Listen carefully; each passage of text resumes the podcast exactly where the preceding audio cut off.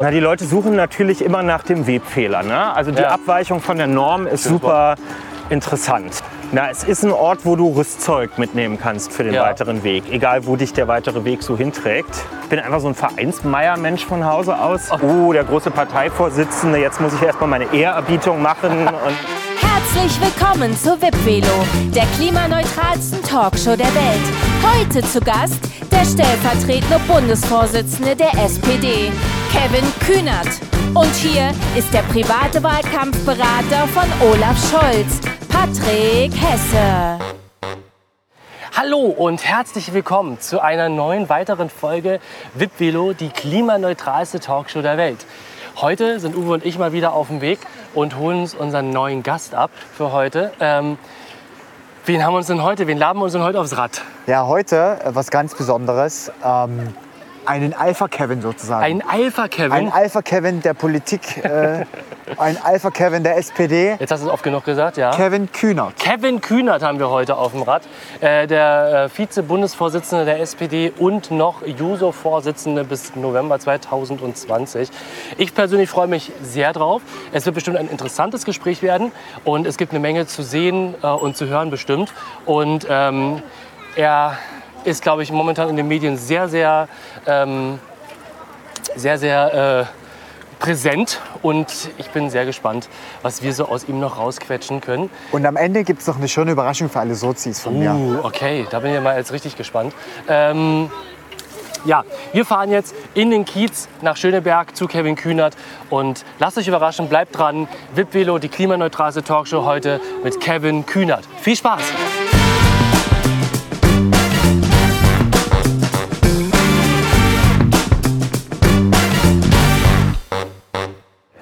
Hallo und herzlich willkommen zu einer neuen Folge Vipvelo, die klimaneutralste Talkshow der Welt. Heute auf meinem super schönen Rad habe ich den Kevin Kühnert. Ich grüße dich. Hi. Moin. Moin. Mensch, bei dir geht es ja momentan richtig durch die Decke, kann man sagen. ist das so? Ja, oder? Also sowieso schon lange, aber jetzt mittlerweile ja, glaube ich, startest du ja richtig durch, was ich sehr, sehr schön finde. Ähm, wie geht's dir? Alles gut bei dir? Viel Stress momentan oder? Ja, also ähm, ich habe vor ein paar Tagen mal so in mich reingehorcht, weil jetzt Sommerurlaub dann auch vier Wochen her war. Ja. Und es ist noch erstaunlich viel Erholung übrig. Das ist eigentlich selten in dieser Sehr gut. Jahreszeit. Sehr gut. Ähm, nö, also es ist gut zu tun, aber Ja. eigentlich noch ganz gutes Grundgefühl. Bei mir ist mal so, so solange es noch irgendwie sommerlich ist, Bäume noch grün sind, draußen noch halbwegs warm ist, ist so eine entspannte Grundstimmung eigentlich Klasse. da. Du warst im Sommer? Äh, ich war in Österreich in den Bergen zum Wandern unterwegs. Das ist immer so meine Art Urlaub zu machen. Ja. Genau, ist super Corona-kompatibel, weil man begegnet sowieso keinem Menschen. Ja. So. Da kommen wir vorbei.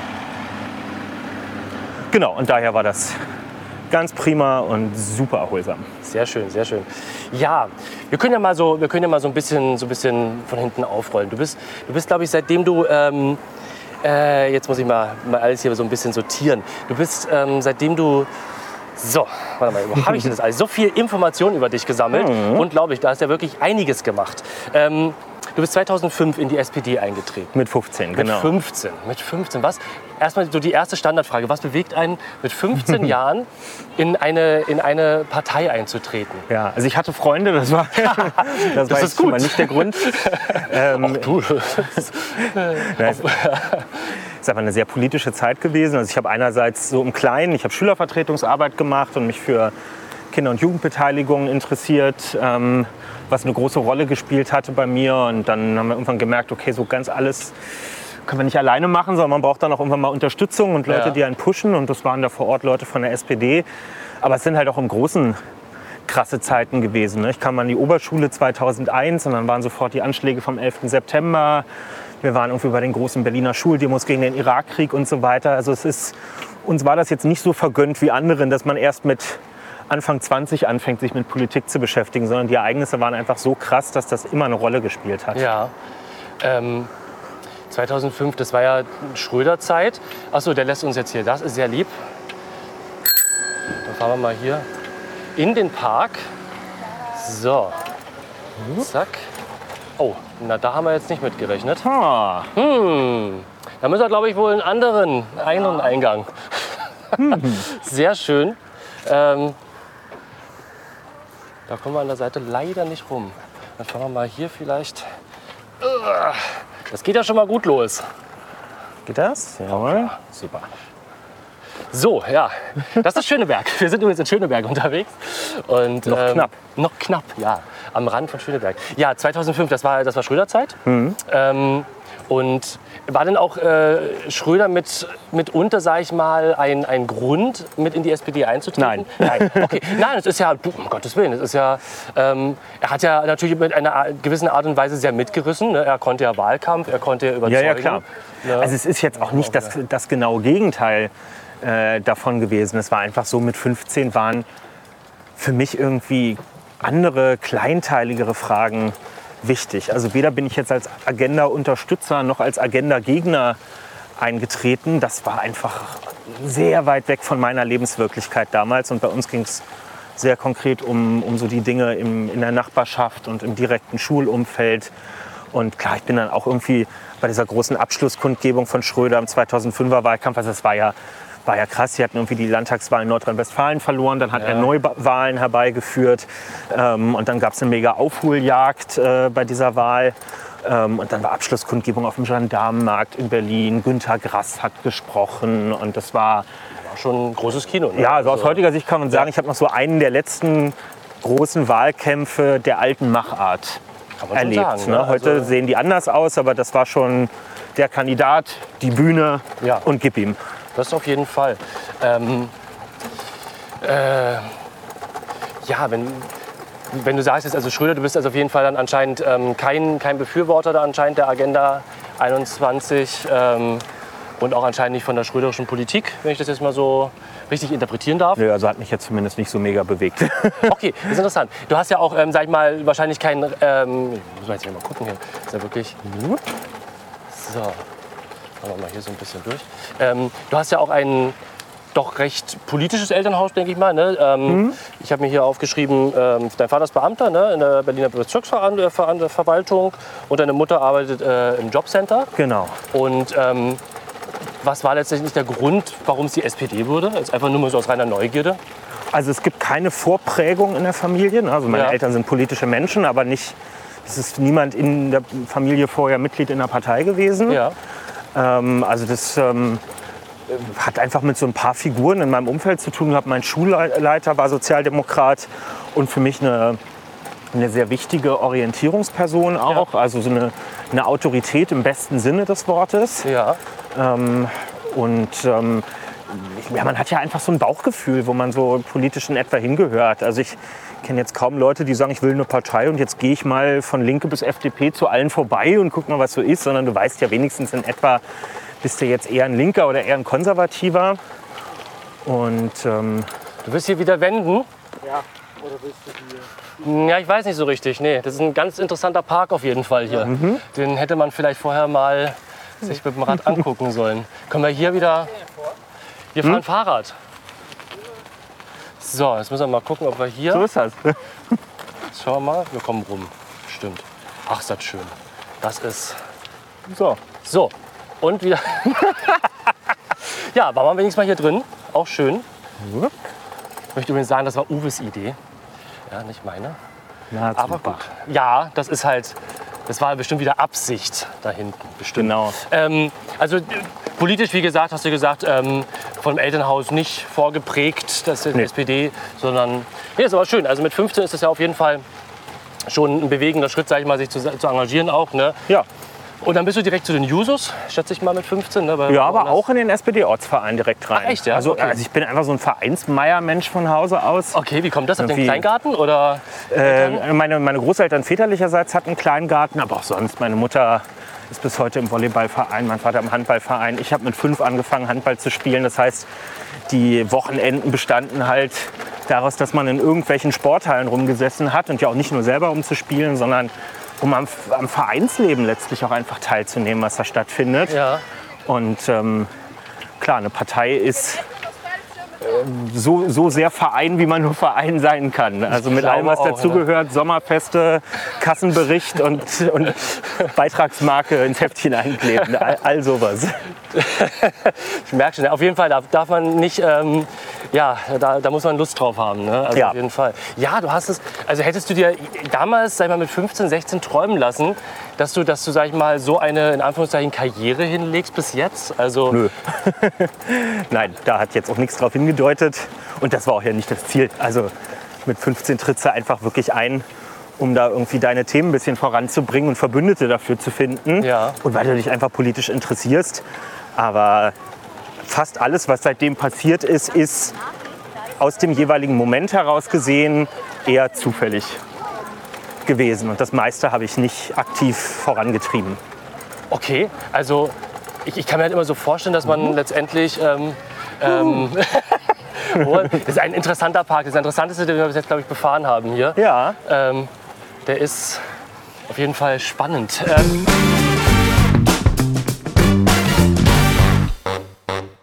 ähm, ja, du, du, bist ja, du bist ja jetzt Vize-Vorsitzender der SPD, noch Juso-Vorsitzender bis November, wenn mich nicht alles täuscht. ist Ende November, genau. Ähm, wie, war denn der, wie war denn der Moment so persönlich, jetzt mal, jetzt mal unter uns Gebetsschwestern, so dieser erste Moment, wo du Juso-Vorsitzender wurdest, weil das ist ja ein, ein Verein, sag ich mal, der 80.000 Mitglieder ungefähr hat. ja. Das ist ja, das ist ja schon, das ist schon eine Zahl. Ne? Ja. Und du bist sozusagen der Kopf der ganzen Sache. Ne? Du bist jetzt natürlich nicht alleine, ne? sondern aber du bist sozusagen das Gesicht nach außen und vertrittst ja auch damit die ganzen, Ja. die ganzen jungen Menschen. Du kannst keinen anderen mehr vorschieben und sagen, mach du mal. Genau, Das- ne? genau. Wie, wie, wie war das? Wie, wirklich dieser erste Tag, wo du wusstest, okay, ich bin jetzt, ich bin jetzt Juso-Vorsitzender, was auch wirklich auch in große Fußstapfen getreten. Ne? Auch Gerhard Schröder war es ja auch schon mal. Ja. Ne? Ich glaube, Andrea Nahles auch, wenn mich nicht alles Genau. täuscht. Also es ist ja, sag ich mal so, es ist ja äh, letztendlich ein Aufzuchtbecken. Es ist ein böses Wort immer, aber man kann schon sagen, dass die Juso schon ein Aufzuchtbecken ist der SPD, oder? Wo man weiß, okay, wenn ich jetzt nicht alles komplett ver versaue, dann könnte ich eigentlich ganz gut mit meiner, mit meiner Politik durchkommen. Na, es ist ein Ort, wo du Rüstzeug mitnehmen kannst für den Ja. weiteren Weg. Egal, wo dich der weitere Weg so hinträgt. Jetzt fahren wir mal da lang, Spannend. So. Richtung Autobahn. Ähm, Also ich, ich würde immer sagen, wenn ich heute auf einen Parteitag der SPD, egal auf welcher Ebene gehe, Ja. und den Leuten beim Reden einfach nur zuhöre, kann ich mit einer Trefferwahrscheinlichkeit von 90 Prozent sagen, wer von denen war früher bei den Jusos und wer ist danach dazu gekommen. Okay. Das merkst du den Leuten einfach an. Weil bei den Jusos lernst du diskutieren, auch tiefgründiger, Mehrheiten organisieren, Dinge verhandeln. Also einfach so das, das Handwerk, was du brauchst, damit andere Leute dich nicht aufs Kreuz legen. Ja. Weil Politik ist zu 50 Prozent die Inhalte, die du anstrebst und zu 50 Prozent ist es der Weg dahin. Also die Performance, die du ablieferst, um das wahrscheinlicher zu machen, dass das funktioniert. Leute überzeugen und die richtigen Argumente in der richtigen Art und Weise aufbereiten. Und das lernt man bei uns eben schon, schon sehr gut, wie das passiert. Aber was du damit dann am Ende machst, das ist, das ist sehr offen. Ich meine, klar, wenn du in so einer Vorsitzposition bist, rückst du natürlich näher an die SPD und an ihre Strukturen ran, weil dann sitzt du auch mit im Vorstand, wenn auch ohne Stimmrecht und lernst die Leute ja dann auch besser kennen. Ähm, aber es gibt auch Vorgängerinnen und Vorgänger im Amt äh, des Juso-Bundesvorsitzenden, die haben danach gar nichts tiefergehend parteipolitisches gemacht, sondern, weiß ich nicht, eine meiner Vorgängerinnen, Franziska Drosel, ist Rechtsanwältin, okay. äh, heute wieder andere arbeiten irgendwo in Ministerien. Also es gibt keinen vorgezeichneten Weg, würde ich sagen. Gab es denn so einen Moment, wo du wirklich aufgeregt warst? Also wo man sagt, heute, heute sitze ich meinetwegen am Tisch mit, meinetwegen mit, mit Müntefering, mit, mit Schröder oder halt, der damals wahrscheinlich, aber jetzt so sag ich mal, also, gibt es so Momente, jetzt mal wirklich ganz privat, so, also würde mich halt interessieren, weil manche kennt man ja dann nur aus dem Fernsehen ne? und dann, man ist zu derselben Partei, hat sie aber sonst nie begegnet, auch wenn, sag ich mal, die Ämter schon recht hoch sind, aber ähm, das ist dann... Ähm, äh, Gibt es da so Momente, wo du dann wirklich aufgeregt bist? Naja, also ehrlich gesagt, so innerhalb der Partei, da kennst du dann auch schnell alle oder hast die auch vorher schon mal aus der Nähe erlebt. Ja. Ähm, das geht eigentlich. Spannender finde ich dann, ne, wenn man bei Markus Lanz ist und dann mit Herbert Grönemeyer zusammen zu Gast ist. Weil das ist ja schön, wenn du selber Prominent quasi bist. Promi wirst, Ja. bleiben die anderen Promis für dich persönlich ja, immer noch Promis. Das stimmt. Ähm, und äh, es ist ja trotzdem aufregend, die zu treffen. Ich war jetzt letztens beim Kölner Treff mit Iris Berben, was ich wahnsinnig aufregend fand. Und so, das, das sind eigentlich die viel interessanteren Momente, so im politischen Raum. Ach ja, also es gibt spannende Figuren, die man dann kennenlernen kann, das sicherlich. Aber es ist jetzt, man fühlt sich schon relativ nah dran. Und die SPD ist jetzt auch eine Partei, die, auch wenn du nicht Juso-Vorsitzender bist, wo ein sehr ein sehr lockerer Umgang miteinander gepflegt wird. Bei uns lernt man ja auch sofort, wenn man eintritt, alle duzen sich. Ja. Also es gibt nicht diese Autoritäts- und Hierarchieebene, so, oh, der große Parteivorsitzende, jetzt muss ich erstmal meine Ehrerbietung machen und, und so, sondern ich hatte das bei einer meiner ersten Versammlungen als, als ganz junger Juso, so ein Neumitgliedertreffen. Und dann saßen wir da in so einer Tischgruppe mit Wolfgang Thierse. Ja. Da habe ich ganz zittrig meine Frage gestellt und ihn dann irgendwie gesiezt im Eifer des Gefechts. Und dann haben wir mich ganz böse angeguckt und gesagt, so, und jetzt stellst du die Frage nochmal mit du und dann kriegst du vielleicht auch eine Antwort darauf. sehr und das, das charakterisiert es ganz gut, wie das bei uns so läuft. Mal für alle Nicht-Insider unter Sozis äh, oder Genossen darf man sich duzen. Es wird sogar gewünscht. ne, Ausdrücklich. Man, ausdrücklich. Deswegen duzen wir uns ja auch, sonst würde ich natürlich auch Sie sagen. Selbstverständlich. Selbstverständlich. Ähm, ja, ich bin ja auch Sozi-Mitglied, seitdem ich 18 bin und ähm, ich, ich kenne das alles. Also klar, es ist aber, ich finde das, ich find das echt stark, jetzt mal so ganz, ganz unter uns, ähm, dass du letztendlich, ich glaube, ich glaube, das ist halt, ich kenne das auch als junger Mensch, man wird teilweise unterschätzt, man wird auf sein Alter reduziert, man wird heutzutage dann auf viel auf Optik reduziert. Ja. Es ist, das ist doch, es ist doch einfach nur noch nervig, oder? Wenn du einfach, weil Politik ist ja letztendlich, ähm, Uwe möchte heute wirklich überall lang hier, ach du Himmel. Ähm, das nervt doch auf Dauer, oder? Das ist doch, wo man sagt, Mensch, Leute, wir machen hier Politik. Ja, Ja. und es geht hier um Themen. Ja, klar, ich, ich ziehe halt meinetwegen Pulli an. Ja, Mhm. Und warum ist das jetzt Thema? Verdammt nochmal. Ne? Also, Na, die Leute suchen natürlich immer nach dem Webfehler. Ne? Also die Ja. Abweichung von der Norm ist Schönes super interessant. Ja. Äh, und deswegen ist sowohl Philipp Amthor interessant, der Ja. irgendwie als 26-Jähriger, jetzt mal unabhängig von dem, was er so inhaltlich macht, irgendwie so betont schicke Anzüge trägt, was nicht so reinpasst. Ja. Und andererseits bin ich dann interessant, der halt irgendwie casual Alltagsklamotten trägt und Ja. damit am Ende in einer Talkshow sitzt. Ja. Damit ist jeweils 0,0 irgendwas darüber gesagt, was wir so machen und ob man das gut oder schlecht findet. Aber es kommt halt zu diesem dieser Boulevardisierung von Politik total Ja. entgegen. Lass uns nicht über die Sache reden, das ist zu kompliziert. Lass uns lieber darüber reden, wie die Leute aussehen und ob sie Mhm. Ja. uneheliche Kinder haben und was weiß ich nicht alles. Ja. Und damit ist der Tag dann auch immer schon gut gefüllt.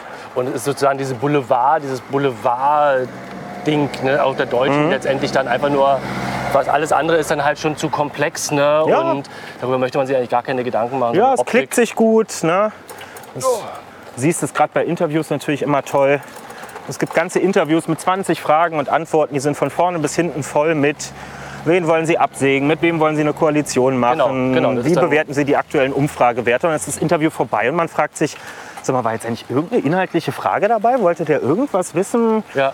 was was wir jetzt mit der Rente machen und wie das Klima gerettet werden soll oder so? Nö, also häufig ist Inside Talk über Politik äh, schon genug, um damit durch ein Interview zu kommen. Das ist echt traurig. Wann, wann glaubst du, wirst du deinen, deinen ersten Anzug in der Öffentlichkeit tragen? Oder hast du es schon gemacht?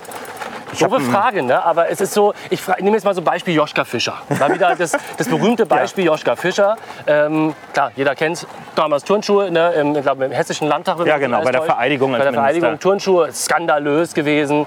Ähm, ja, und jetzt letztendlich ohne Anzug auch gar nicht mehr vorstellbar. Ähm, ja, das ist ja heute.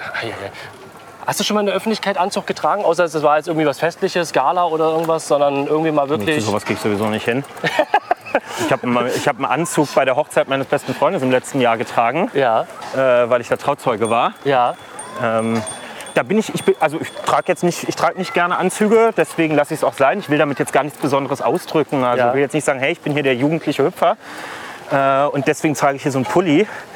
Ähm, sondern ich möchte einfach, dass Leute das tragen, worin sie sich wohlfühlen. Ich fühle mich in Absolut. den Sachen wohl. Ähm, aber das kann auch sein, dass sich das noch mal ändert. Mittlerweile ziehe ich ab und zu mal ganz gerne über so den, den legeren Kram einfach einen Sakko drüber.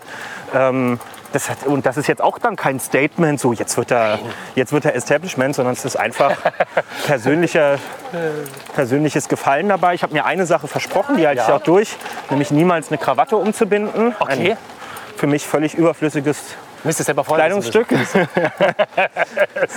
genau, deswegen habe ich bei der Hochzeit zum Beispiel mir auch eine Fliege extra dafür geholt dann. Ja. Äh, Was echt ganz gut aussah, muss ich sagen. Also Fliege Ja. tragen für so einen Tag war, war nice. ja, vielleicht kannst du ja, Herr Lauterbach hat es ja wieder abgestellt, aber Ja. vielleicht kannst du sozusagen ähm, ist ja auch ein Markenzeichen. Vielleicht, man weiß es ja nie. Ja, aber das Also, ist jetzt schon sehr mit ihm verknüpft, muss man sagen. Also, Ich glaube, seine Töchter haben ihm gesagt, ne, dass es ein bisschen alt aussieht jetzt mittlerweile. ja, irgendwann hat er noch mal so eine Holzfliege umgehabt, das war auch ganz merkwürdig. Ja, es gibt interessante Fliegen, das stimmt auf jeden Fall.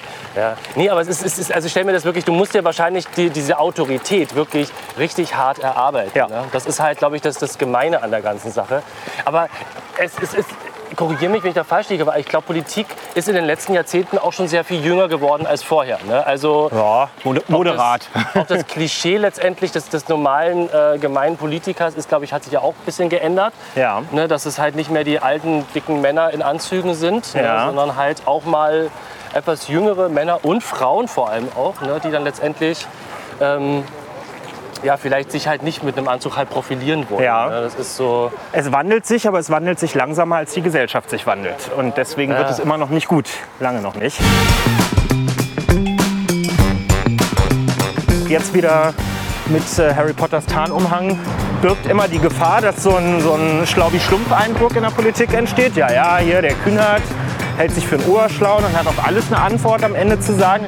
Berater gibt, also Berater ist sowieso, alle glauben in meiner Politik laufen lauter Berater rum. Ich habe noch nie einen getroffen. Es gibt Schattierungen im persönlichen Verhältnis zwischen Lieben und Hassen.